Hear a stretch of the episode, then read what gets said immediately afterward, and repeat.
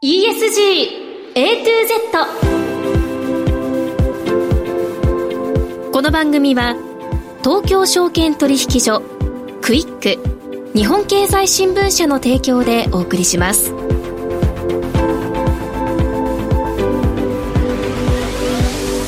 皆さんこんにちは滝口ゆりなです。2月20日月曜日のお昼皆さんいかがお過ごしでしょうか？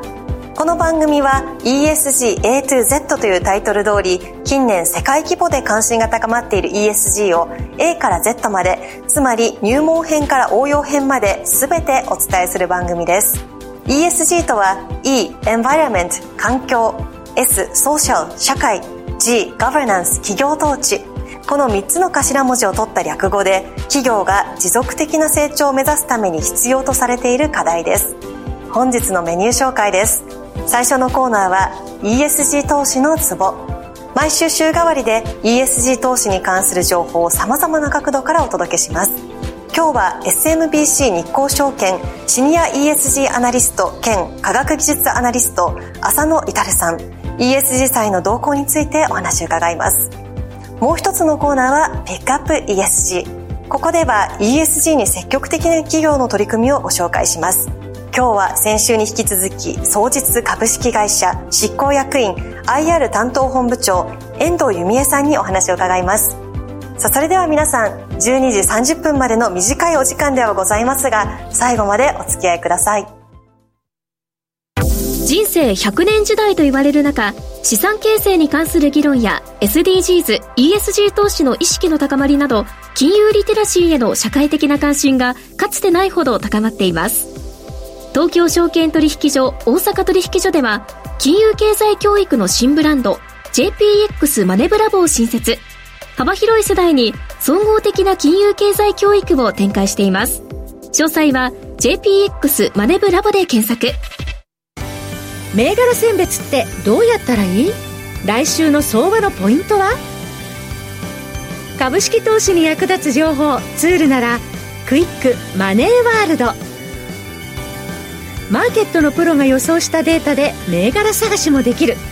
プロがチェックする情報も見られる。オンラインセミナーも毎月開催中。マネはで検索して会員登録しよう。ESG 投資のツボ。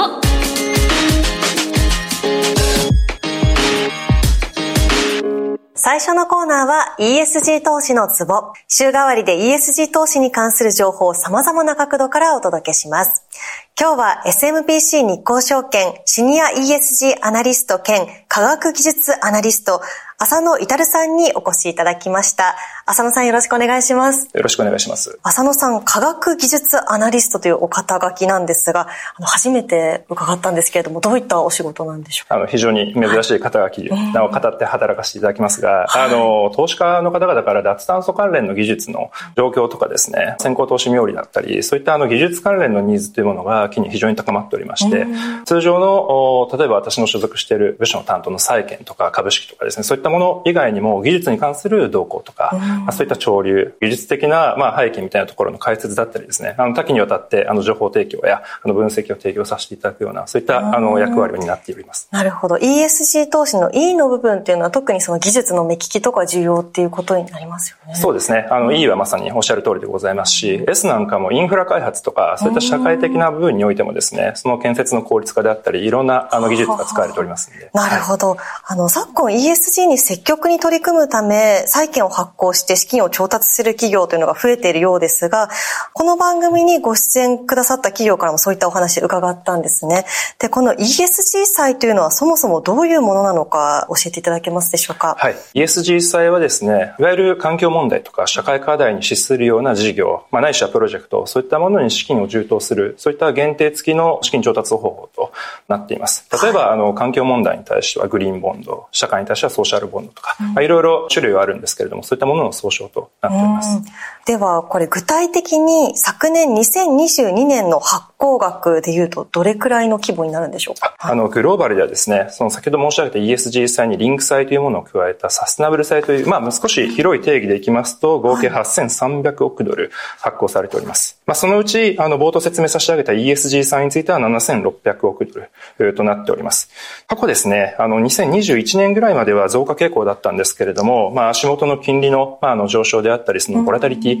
まあ、そういったところの、まあ、高まりを受けてですね、発行額というものは前年対比では減少しているというところでございます。具体的にこれ、例えば日本企業でいうと、どういった企業が、あの、多く発行してるんでしょうか？そうですね。はい、えっと、日本企業ですと、例えば、グリーンボンドがいろんな ESG 債の種類の中で一番発行されている種類なんですけれども、はい、まあ、その中では、ホンダさんですね、自動車会社の。あの、ホンダが最大の、あの、3000億強を発行しているという状況です。グリーンボンドを発行している。そうですね。あの、日本の ESG 債全体では約5.4兆円ほどとなっておりまして、海外は減少してるんですけれど、日本は前年対比で約1.35倍ほど増えているという状況ですね。そうなんですね。はい。はい、あの、日本ではどのような企業がどれくらい発行したのか、今、本田さんの例聞きましたけれども、他に主だった例など注目すべきものがあれば教えてください。いろんなプレイヤーがですね、発行しているんですけれども、うん、全体的な傾向としては、本田さんのような、まあ、大企業で、あの、格付けがいい。まあ、そういった信用力の高い企業。あとは、あの、公的な機関ですね。そういったところが、あの、多数発行しているという、そういった傾向がございます。何か分かりやすい事例ってありますか？例えば、本田さんのほかですね、住宅金融公庫さんとかですね、あとは NTT さんの、まあ、発行体である NTT ファイナンスさんであったり、まあ、そういったところが多額の、これはあの、環境債でございますけれども、発行しているという、はい、そういった実績がございます。例えば、あの、鹿島建設がサステナビリティボンドを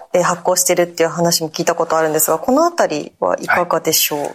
鹿島建設さん、非常に分かりやすい事例ですので、深掘りさせていただきますと、発行されたのがですね、昨年の3月にサステナビリティボンドという、いわゆるグリーン、まあ、環境問題とか、あとはソーシャル、そういった社会課題を両方解決するという目的でですね、合わせて発行する手法で、サステナビリティボンドと言われるものをですね、100億円ほど発行されております。で、あの、充当先の約半分ぐらいが、洋上風力の発電所を建てるのに必要なですね、セップ船という、まあ、特殊な船舶なんですけれども、それの、まあ、開発とか、まあ、そういったものの資金調達に使われているんですね。船を作ってですね、で、間接的に洋上風力発電が増えるということは、自社だけでなく、スコープ3と言われるサプライチェーン全体での削減効果に寄与するということで、まあ、典型的な環境に資する事業ということで分かりやすい事例かと思っております。はい。この洋上風力というところ、非常に今注目されている分野でもありますね。はい、そうですね。うん、まあ、日本の脱炭素化2050年のネットゼロに向けては洋上風力のまあ拡大というものはマストと、まあ、絶対必須というふうに言われているところなんですけれども、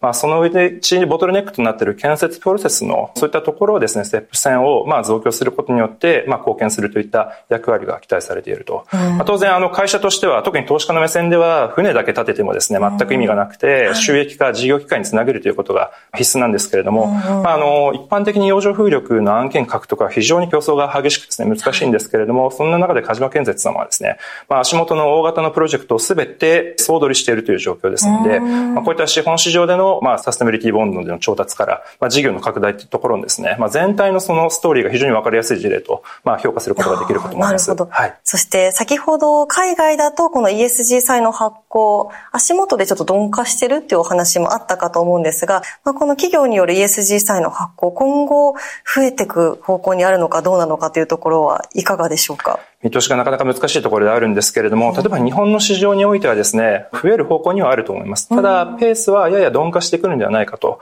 い。うことが、私の視点ではあの考えているところでございまして、まあ、特に大口の発行としては、大体公的な機関、まあ、地方債とか地方自治体とかが発行するという傾向にあるんですけれども、そこの伸びというものが見込まれます。で、まあ、あの、実際これまで発行したところが重ねて、まあ、の連続的に発行するというケースもあるんですけれども、新規で、まあ、これからこの ESG 債の発行において参加画する余地のある、そういった団体であったり企業っていうところが徐々に限られてきているという状況がございます。あとは、あの、社債市場全体で、先ほど申し上げた通り、金利のボラティリティであったりですね、市場環境が若干、まあ、不透明なところがございますので、まあ、そういったところが相まってですね、あの、増える方向にあるものの、全体としては鈍化するんではないかというのがですね、弊社のまあ見解とさせていただいているところでございます。マクロのようにもあるということですよね。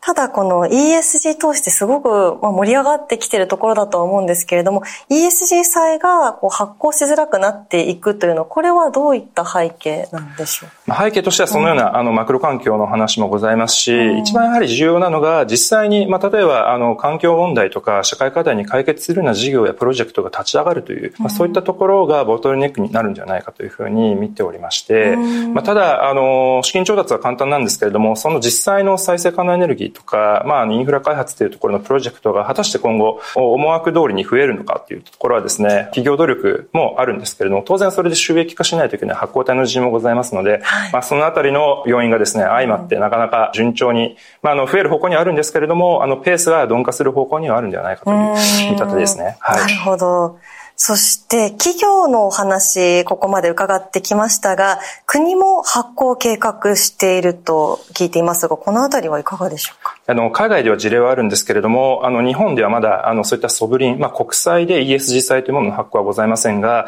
政府が今試算している GX 投資10年間でトータル150兆円ほど、まあ、必要になってくるんですけれども、GX、グリーントランスフォーメーション、そうです。GX はグリーントランスフォーメーションの略なんですが、はい、このうちの150のうちの20兆円を政府の支出として出すという、まあ、そういった計画を立てています。その20兆円の調達に仮の名前なんですけれども GX 経済移行債という国債を発行することで調達しようという、はい、そういったあの計画をですね、今政府は立っているというところでございます。この動向というのも今年さらに注目というところですか、そうですね。あの、一番最初の発行というものが、あの、おっしゃった通りですね、今年の2023年からあの予定されております。はい、で、金額は最大でまあ1.6兆円ほどというように、今、あの、検討が進んでいるという状況です。まだ確定している数字ではないんですけれども、まあ、そのぐらいの数字で、あの、冒頭申し上げた5兆以上のですね、日本の市場と比べると、凄まじい、まあ、あの、インパクトがあるということが、あの、言えると思います。まあ、ただ、あの、この国債、これまであの、復興債みたいな形で、統合発行という形で、通常の国債と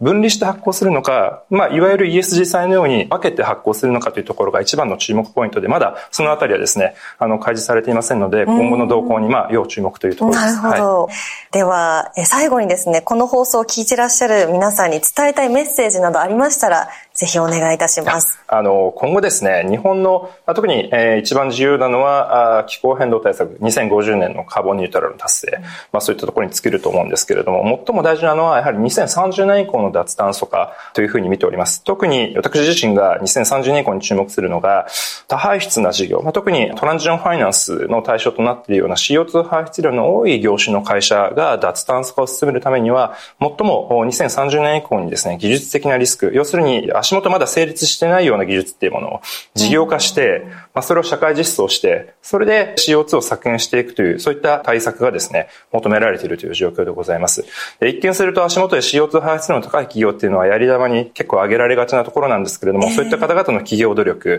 で今後のそういった脱炭素の資金調達ところがですね、うまくいくかどうかというところは非常にこういった2030年以降の脱炭素化の達成の上ではですね、重要になってくるところでございまして、まだまだあの手探りの状況が続いておりますが、例えば私が対峙している資本市場でも、まあ、トランジションファイナンスというそういった一時的な CO2 排出量は多いんですけれども、削減余地が見込めるような、まあ、そういった企業の資金調達方法であったり、そういったところへの、まあ、投資参画というものの姿勢というものは年々強くなっているという。ころでございまして、まあ、そういったいろいろな論点がある脱炭素化なんですけれども、新しい資金調達手法も含めてですね、今後活性化して、まあ、いろんな意味で注目度が高まってですね、まあ、実際に CO2 排出量が少なくなっていく。まあ、ネットゼロに資するというところがですね、はい、あの、うまく事業化と相まって、えー、いけばいいなと私自身は考えておりまして、まあ、そういった点も含めてですね、まあ、多くの視点で、えー、見ていただければと考えているところでございます。はい、わかりました。ありがとうございます。さあ、今日は SMBC 日興証券シニア ESG アナリスト兼科学技術アナリスト、浅野至さんに ESG 祭の動向についてお話を伺いました。浅野さんありがとうございました。ありがとうございました。ラジオは一方通行ではありません。パーソナリティと聞いているあなたの心が合わさって、その瞬間に合う心地の良い世界が作られています。あなたが気分を上げたい時やリラックスしたい時、ちょっと寂しい時やぼーっとしたい時など、その時の気持ちにぴったりな音や声を準備して、あなたをお待ちしています。ラジコはどんな時も居心地の良い場所でありたい。聞く場所が家だって移動中だって海や山でもあなたが耳を傾けるだけでそこが一番の場所になるように。心が整えば今日も明日もきっといい日になる。さあ、心地の良い声を浴びていきましょう。世界を広げる音がある。ラジコ。ピックアップ ESG ここからのコーナーはピックアップ ESG。ESG に積極的な企業の取り取り組みを詳しく伺います。今日は先週に引き続き、総実株式会社執行役員、IR 担当本部長、遠藤由美恵さんにお越しいただきました。遠藤さんよろしくお願いします。よろしくお願いいたします。前回は総実の ESG の根幹にあたる中期経営計画とサステナビリティチャレンジ、そしてその中の脱炭素に向けた取り組みについて詳しくお話を伺いました。で今回はサステナビリティチャレンジのもう一つの柱であるビジネスと人権について、さらには人材戦略について詳しく伺っていきたいと思います。総実はサステナビリティを経営の中心に据えて、総実の得る価値と社会の得る価値、二つの価値の最大化を目指していらっしゃるそうですが、サステナビリティチャレンジとして、脱炭素社会の実現に向けた挑戦とともに、サプライチェーンを含めた人権尊重への対応を重視されていらっしゃるということですが、まずこのあたりから詳しく伺えますでしょうか？はい。総合商社はですね、世界中にですね、サプライチェーンを多く、まあ、有している業態でございまして、世界中の物資を、まあ、輸出にしているからそれは当然なんですけれども、そうするとですね、世界の中に、まあ、様々な人権問題がありまして、ここはですね、避けて通れない、まあ、重要な課題だというふうに認識しております。具体的に当社の場合、まあ、どういったところにその人権の問題があるのかというところをですね、まあ、整理していく必要があるんですが、これを闇雲にですね、当たってしまうとなかなか効率が上がらないと。まあ、そこで当社の場合はですね、英国の NGO である人権とビジネスのリソースセンター、こちらがホームページ上で人権侵害事例のデータベースを公開しておりまして、でそのデータを業界セクターごとにですね、整理して、どこで人権侵害が起きやすいのかということ、この整理をまず着手しました。はい。次にこの一般的な人権侵害の傾向が高い地域、またはサプライチェーンの部位において、双日が関与するサプライチェーンに人権侵害がないかどうか、この確認に移ったわけですね。はい当初ですね、これがちょっとうまくいかなかったんです。どうしてかと申しますと、はい、こういった人権侵害がありますか？イエス、ノーで答えてくださいというアンケートを行ったんです。はい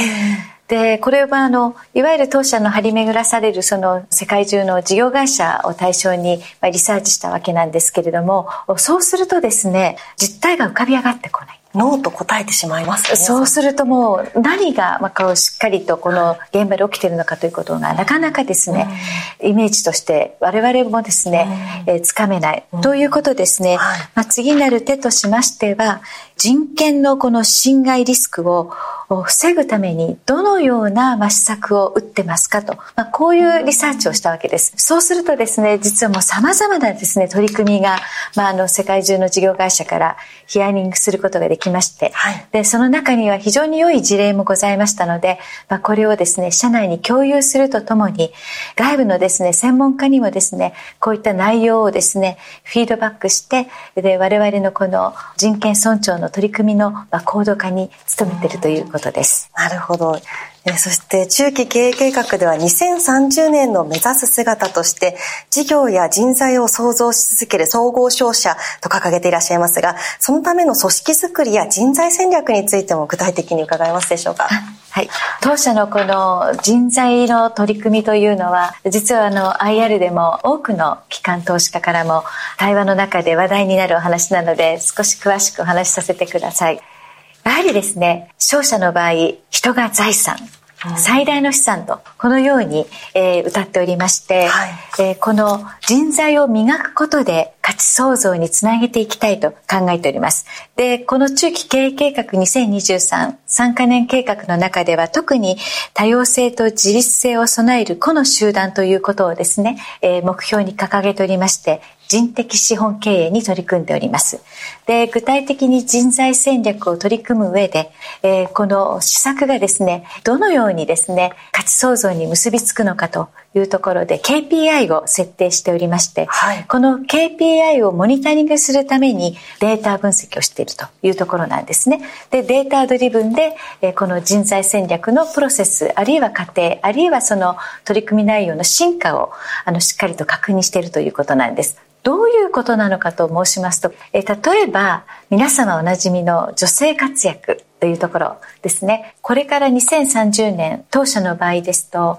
この社員のうちの50%が女性の社員になるということで、まあはい、そういう比率になるということを目標に掲げてるんですね。そうすると、この女性社員のですね、育成、成長、まあ成長する機会を提供するということが非常に重要な課題でございまして、はい、今の中期経営計画では、総合職のうち女性のですね、40%がですね、国内外の出向を経験するということを KPI に掲げております、はい、具体的に女性の場合ですと結婚出産育児こういったところのライフイベントがあるのでできるだけ若いうちにですねこういったあの国内外の出向をですね、まあ、送り出して育成をしていきたいと考えてるんです。これが経営の思いなんです、はい、ところが本当にこれは女性社員にとってウェルカムな施策なんだろうかと。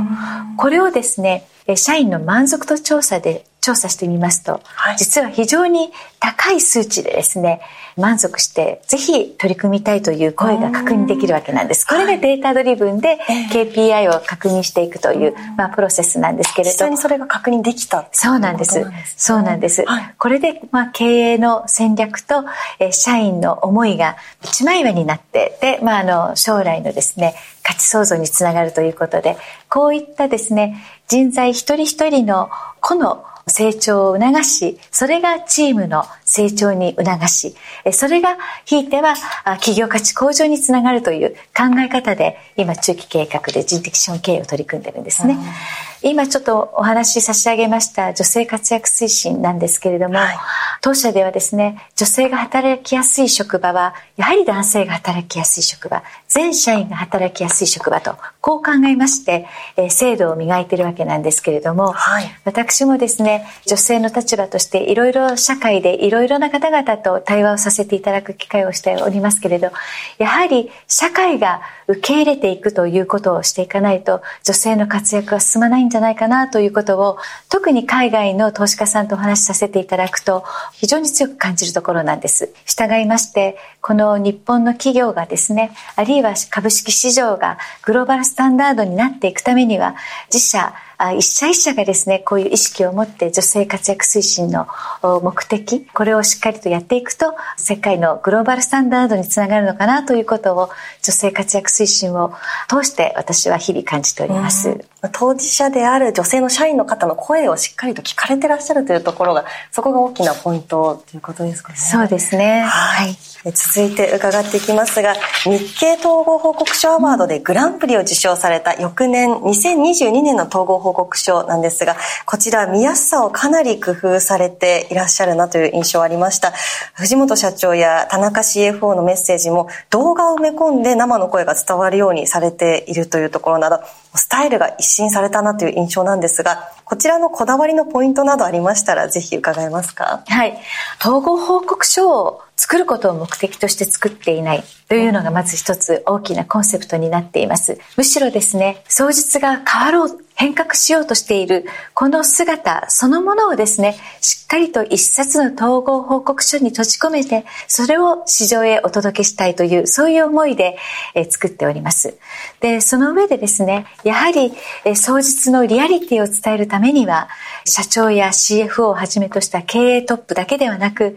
社員一人一人の声をですね、しっかりと生の声を閉じ込めることこそがですね、重要な情報であるというふうに考えております。で、私、あの、長く IR の仕事に携わっておりますが、はい、昔、対話をした機関投資家の方がおっしゃってたんですね。これがすごく印象に残っています。例えば、社長のメッセージ、これを読んだ時に、これは本当に社長が話した言葉なのか、それとも担当者が書いたのか、これはちょっと読めばすぐわかるっていうふうにおっしゃるんですね。はい、あの、ちょうどこの2021年度の統合報告書はコロナ禍の中で作った統合報告書で、なかなか社長がですね、あるいは CFO が足を運んで、えー、いろいろな投資家さんと対話を直接行うことができない行動制限があった時でしたから、なおさらですね、生の声ということを私は執着して、これをしっかりとお伝えしたいという気持ちで、それをですね、えー、昨年度の統合報告書に閉じ込めたということです。その生の声を閉じ込めるだけでなく今年はですね、今ご紹介いただいた通り、ホームページの中でも動画という形でお伝えして、実際にどんな表情でどんなリアリティでそのメッセージを語っていたのかというところをですね、動画に収めたんですね。もしお時間がある時があれば、ぜひとも私どものホームページお尋ねいただいて、その動画もですね、一緒に合わせて確認いただけると私たちとしては嬉しいです。はい。リアリティという言葉いただきましたけれども、それがまさに感じられる状態で作ってらっしゃるというところなんですね。はい。はい、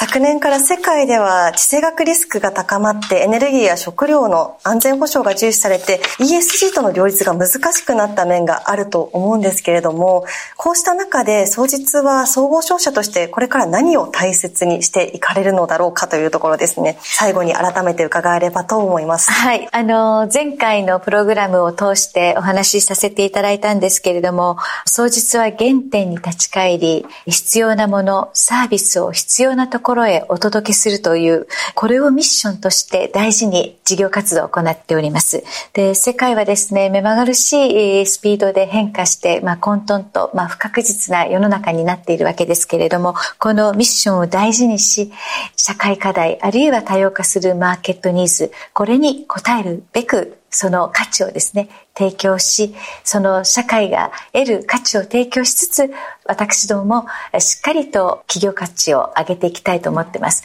ただ、私たちだけではこれはできない。やはり皆さん一人一人のですね、力を合わせていきながら、社会を豊かなものにしていきたいというのを思いで、総実は取り組んでおりますので、ぜひこれからもそういう気持ちで取り組んでいきたいと思いますので、どうぞよろしくお願いいたします。はい。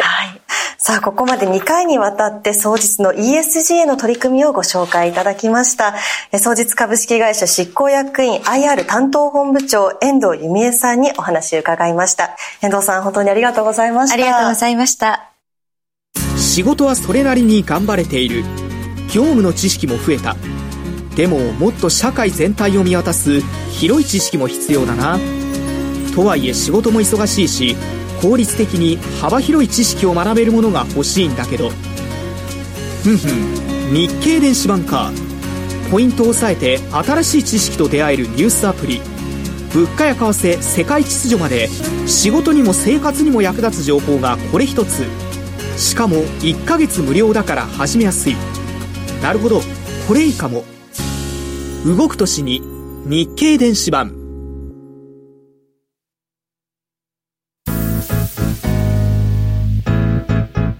ESG A to Z この番組は